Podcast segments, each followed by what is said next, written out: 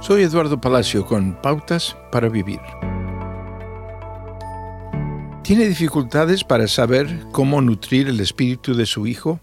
Se requiere de los padres reflexión y dedicación para nutrir a los niños con alimento espiritual. Cuando internalizamos la verdad del Evangelio en nuestras propias corazones, podemos compartirla con nuestros hijos de manera más efectiva. Alimenta a los niños con palabras de validación y afirmación. Nuestras palabras tienen un gran peso en los oídos de un niño. Lo que decimos y cómo lo decimos puede convertirse en el tono de sus propias voces internas.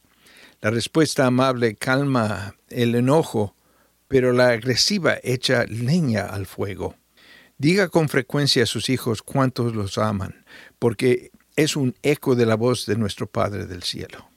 También podemos alimentar los corazones y las mentes de nuestros hijos disfrutando tiempos de diversión. Por extraño que parezca, tiene un gran impacto en un niño experimentar el juego con los padres. Presente a su hijo sus libros favoritos y películas apropiadas para su edad para que puedan verlas juntos.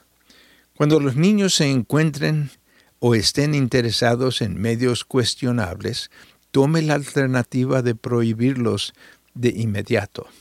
Demuestre y fomente la discusión abierta, considere verdaderamente su perspectiva, para que su hijo pueda aprender y discernir por sí mismo.